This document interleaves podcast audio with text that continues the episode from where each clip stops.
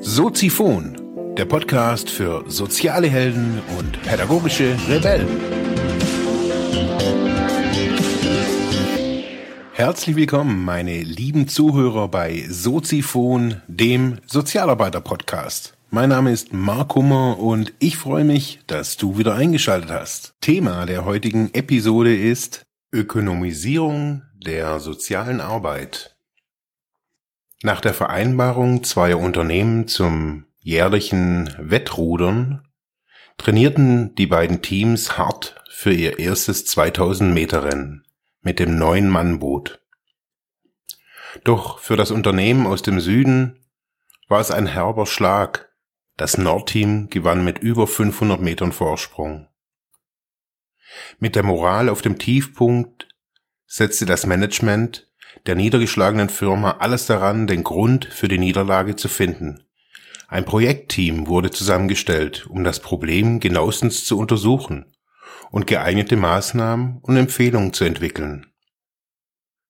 Bei der wochenlangen Analyse kam Folgendes heraus.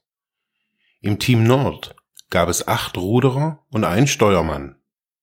Im Team Süd hingegen ruderte einer und acht steuerten. Und nun, schnellst, um nun schnellstmöglich eine Studie über die Struktur anfertigen zu lassen, engagierte das, oberes, das oberste Management eine Beraterfirma.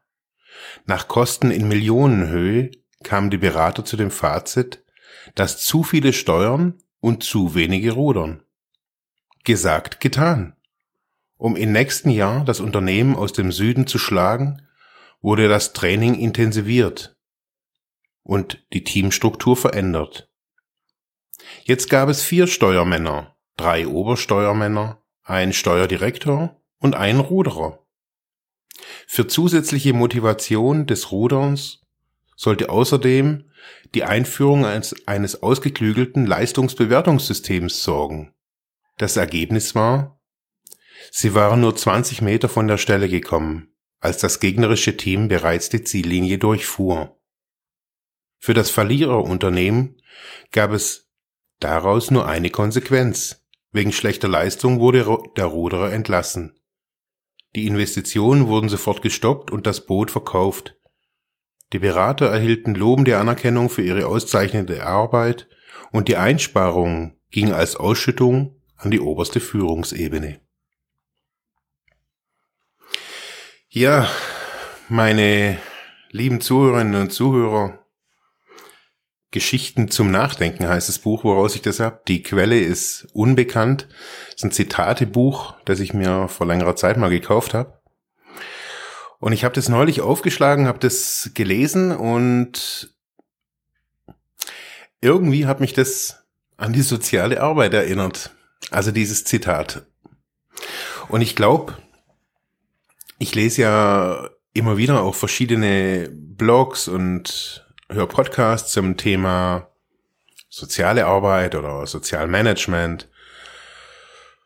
Naja, also so alles, was ich so im, im Dunstkreis, würde ich jetzt mal nennen, so von meinem eigenen Business oder wie soziale Arbeit auch als, als Unternehmer aussehen kann oder in einer Firma aussehen kann, das interessiert mich. Und was ich so feststellen muss, so, das ist so, also A, schießen zurzeit bei uns in der Region so die Bildungsträger aus dem Boden. Also Bildungsträger im Bereich Erwachsenenbildung sind hier auf jeden Fall in der Region Oberschwaben, mh, hm, ja, Süden Deutschland würde ich jetzt einfach mal so sagen, sprießen die gerade wirklich, ja, aus dem Boden für alle möglichen Zielgruppen, das finde ich ja, ich finde es an sich gar nicht schlecht. Also ich finde gut, dass Menschen Angebote bekommen, also Erwachsenenbildung, auch der Kontext lebenslanges Lernen, finde ich alles gut. Wenn ich jetzt allerdings mir so angucke, wie, wie ist die Struktur dieser Bildungseinrichtungen, ob jetzt groß oder klein, da ähneln sich viele Einrichtungen. Also es, mir scheint irgendwie so, es gibt so eine Art Blaupause. Also wie man ja wohl mit ja viel Struktur und wenig Handlung irgendwas macht. Ich glaube, dass Menschen, die da irgendwie jetzt, wenn, wenn wir das jetzt mal so aus ähm, nicht Klientensicht, sondern wenn wir einfach mal davon weggehen und sagen, okay, wie ist denn diese, diese Struktur denn von diesen Einrichtungen und schafft die wirklich Nutzen? Weiß ich nicht, ich habe da ganz oft ja auch oder meistens ja gar keinen Einblick. Aber was ich so feststellen muss, wenn ich mit diesen Einrichtungen zusammenarbeite, Ja, da fällt mir genau dieses Zitat eben ein, dass ganz viel hierarchisch, zentral, dann wieder dezentral, also da werden meines Erachtens ganz viele Fehler begangen, weil man einfach nicht denkt. Ich glaube einfach, dass manche Firmenstrukturen oder dass manche Strukturen, wie sie einfach angelegt sind, nicht richtig sind für diesen Bereich habe ich so festgestellt, weil wenn ich jetzt mal als Sozialarbeiter denke, okay, jetzt mal weg davon, dass irgendjemand glücklich ist, dass er irgendwo überhaupt einen Job hat. Davon sind wir ja auf jeden Fall mal hier im Süden ganz weit weg. Hier ist ja quasi Vollbeschäftigung, also hier kann man ja herkommen, hier gibt's quasi Jobs. Auch als Sozialarbeiter steht da irgendwie jede Woche, stehen da irgendwelche Jobs im Internet bei ganz vielen Trägern und eben auch bei den Bildungsträgern. Da kann man jetzt so im Fachjargon sagen, das sind vielleicht Billiganbieter oder auch nicht, das ist erstmal egal. Sie bieten auf irgendeiner Ebene, bieten sie Bildung an. Für erwachsene Menschen, ob im Reha-Bereich und, und, und, und, und. Ja, was hat das alles mit der Ökonomisierung der sozialen Arbeit denn irgendwie so zu tun? Was, was, was heißt das alles? Was wird da, man, das sind ja zum ganz großen Teil eben nicht Lehrer tätig, sondern es sind zum einen sind es Psychologen, Pädagogen, aber zu einem ganz großen Anteil sind es eben Sozialarbeiter oder Sozialpädagogen, die in diesen, bei diesen Trägern arbeiten. Und jetzt gibt's Träger, die lassen einem da, sage ich jetzt mal, freie Hand von der Gestaltung, auch vom Inhalt, was man da so machen kann.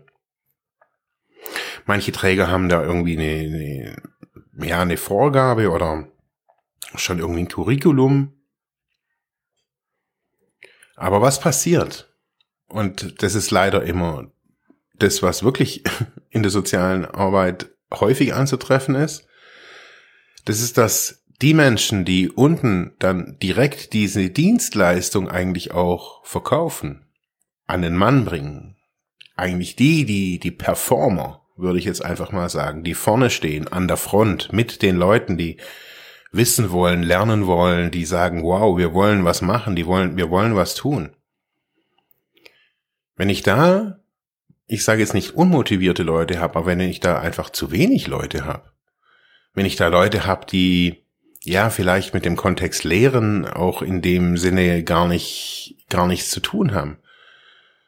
Wenn ich wie in dieser Geschichte, wenn ich das Bildungs, wenn ich so einen Bildungsträger einfach nur ausrüste mit vielen verschiedenen Steuermännern und die Ruderer vergesse, dann kommt einfach unten zwar was an, wo ein Paket dran steht, auf dem Paket drauf steht Bildung, aber es ist halt einfach nicht das, was möglich wäre. Und ich weiß, dass natürlich Personalkosten immer das teuerste sind, aber wenn ich jetzt, ich bin ja auch jetzt seit einem, seit einigen Jahren Unternehmer und ähm, ich weiß, wie man unternehmerische Strukturen in diesem, in diesem, mit solchen Konzepten, wie ich sie jetzt hier fahre,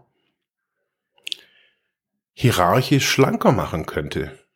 Und viel mehr Output, also sie ja viel effizienter unterm Strich machen könnte, mit einer viel höheren Qualität. Ohne dass an den Personalkosten geschraubt wird. Wenn man vielleicht, ja, digitale Medien oder digitale Angebote irgendwie mit einbezieht, ich mache diese, diese Sendung aus einem einfachen Grund. In eineinhalb Wochen startet meine erste Inverted Learning äh, Vorlesung. Das heißt, da habe ich jetzt schon ein bisschen drüber berichtet. Ähm, und ich bin da wirklich auch gespannt. Ich bin gespannt, weil es einfach ein komplett neues System ist, auch zu unterrichten. Und ich habe das jetzt ein paar Mal hier für mich selber durchgespielt. Ähm, Gott sei Dank hatte ich so jemanden wie den Christian Hageleiter als Praktikant, der auch irgendwie noch näher als ich noch am Studium ist und gesagt hat, ey, nee, so das nicht, dann eher so oder ja, in so einem wirklich spannenden Prozess ist da jetzt was entstanden, das mit, wenn man das sich mal ein bisschen erdenkt und man sich da vielleicht auch Hilfe holt als Bildungsträger und dann halt nicht irgendwie sagt, na ja, es reicht, wenn ein Beamer dasteht und eine Tafel vorne steht. Das reicht halt nicht. Man bekommt halt einen besseren, eine bessere Lehre, eine effizientere Gestaltung auch der Arbeitsinhalte von den Sozialarbeitern, den Pädagogen oder wem auch immer, der da vorne steht, dem Psychologen. Man kann das nicht nur moderner gestalten, sondern man kann es effektiver gestalten, dass Lerninhalte besser vermittelt werden, intuitiver auch vermittelt werden, dass Lernen auch im Erwachsenenalter immer noch ja durch Erforschen passieren kann und auch da so ich nenne es jetzt einfach mal besser verankert werden kann, einfach nachhaltiger ist, weil es konstruktivistischer angegangen wird. Bildungsträger, ja, auf jeden Fall hier in Bodensee Oberschwaben. Ich, ich kann von es gibt natürlich bestimmt tolle Bildungsträger, aber es werden so viele Millionen oder Milliarden in dieses, in, in die Förderung von, von solchen Einrichtungen gesteckt und naja, das sind, das sind verbratene Steuergelder zum großen Teil. Das muss man einfach sagen. Ich glaube, da muss es neue also auch vielleicht unter diesem, unter diesem, dieser Headline irgendwie Ökonomisierung der sozialen Arbeit. Das ist auch was, was ich schon im Studium gehört habe und das was wahrscheinlich auch meine Profs schon in ihrem Studium gehört haben. Das ist was, was aktuell wichtig ist. Es wird auch immer wichtiger.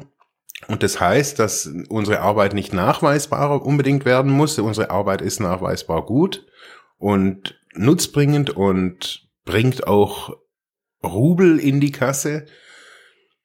Also vielleicht für die Investmentbanker unter euch, wer wirklich Geld in langfristig mit hoher Rendite anlegen möchte, äh, dann kann ich sagen, dann ist es der Sozialbereich. der hat gutes Wachstumspotenzial, das Geld ist wirklich gut angelegt. Man muss halt gucken, wenn ich da rein investiere, wo kommt das Geld nachher hinten wieder raus? Also das muss man natürlich sehen. Aber Wirtschaftlich betrachtet ist der soziale Sektor die Förderung des Sektors quasi eine Rendite von fast 50 Prozent in manchen Bereichen. Das kann man einfach so sehen. Also als Beispiel, ich biete jetzt äh, ab Oktober hier in der Region Ravensburg und Bodensee eine ganz kleine externe Sozialberatung für Unternehmen an, die maximal nur so zehn Leute beschäftigen. Das können Handwerksbetriebe sein, sollten vielleicht sogar vom, vornehmlich Handwerksbetriebe sein, die eigentlich gar keinen Zugang zu sozialer Arbeit oder auch betrieblicher Sozialarbeit haben, aber trotzdem immer wieder in dem Spannungsfeld stehen. Jetzt muss ich, um das irgendwie für mich alleine auch, ich habe ja auch keine Angestellten hier, ich muss das ja bewerkstelligen und da muss ich mir Gedanken machen, wie möchte ich das, wie, wie, wie brauchen das die Kunden und und und, da muss ich in Kontakt gehen. Das ist wieder dieses Zitat vom Anfang betrachtet. Es funktioniert nicht, wenn ich hier selber nur am Steuern bin und denke, ja, der Prozess muss so laufen, ich muss auch zum Kunden, ich muss auch mit dem reden, ich muss auch rudern, ich muss auch produzieren und ich muss auch dies. Es gehört alles dazu um als Bildungsträger, vielleicht auch als Einzelperson, als Einzelbildungsträger hier in unserer Gesellschaft wahrgenommen zu werden. Das ist ein probates, ein probater Weg. Bei mir funktioniert er echt gut. Ein quasi ein Single Brand äh, zu machen, um das kann man auch als Unternehmen mit Teams machen, als für den Hinterkopf um zu sehen, okay, wir brauchen keine neuen Steuermänner und Direktoren, sondern wir brauchen Ruderer. So kommen wir ans Ziel. Wir brauchen Sozialarbeiter da vorne. Und nicht einen, der alles macht, sondern fünf, die sich die Arbeit teilen. die vielleicht unabhängig voneinander sind, die freie Hand kriegen, weil wir ihnen vertrauen, weil die es gelernt haben und weil sie cool sind. Ganz einfach. Vielleicht so als Idee im Bereich der Ökonomisierung der sozialen Arbeit, der Bildungsträger, ja, nicht die, die, die alten Fehler der, der Betriebswirtschaft wieder zu machen, wieder auf, nur auf Strukturen, Hierarchie zu setzen. Es gibt was anderes als Lean und es gibt auch was anderes als Hierarchie. Es gibt Mischformen von Management, von Führung, von, auch von eben, besonders im pädagogischen Bereich oder im sozialen Bereich. Ich bedanke mich fürs Zuhören. Bis morgen. Ja, das war's für heute mit diesem Thema. Ich hoffe, ich konnte dir weiterhelfen, vielleicht Denkanstöße geben oder sogar ein bisschen inspirieren. Ich würde mich freuen, wenn du Soziphon weiter unterstützt, indem du weiter zuhörst, mich auf iTunes bewertest, Kommentare schreibst oder diese Episode per PayPal oder Flatter finanziell unterstützt. Dankeschön.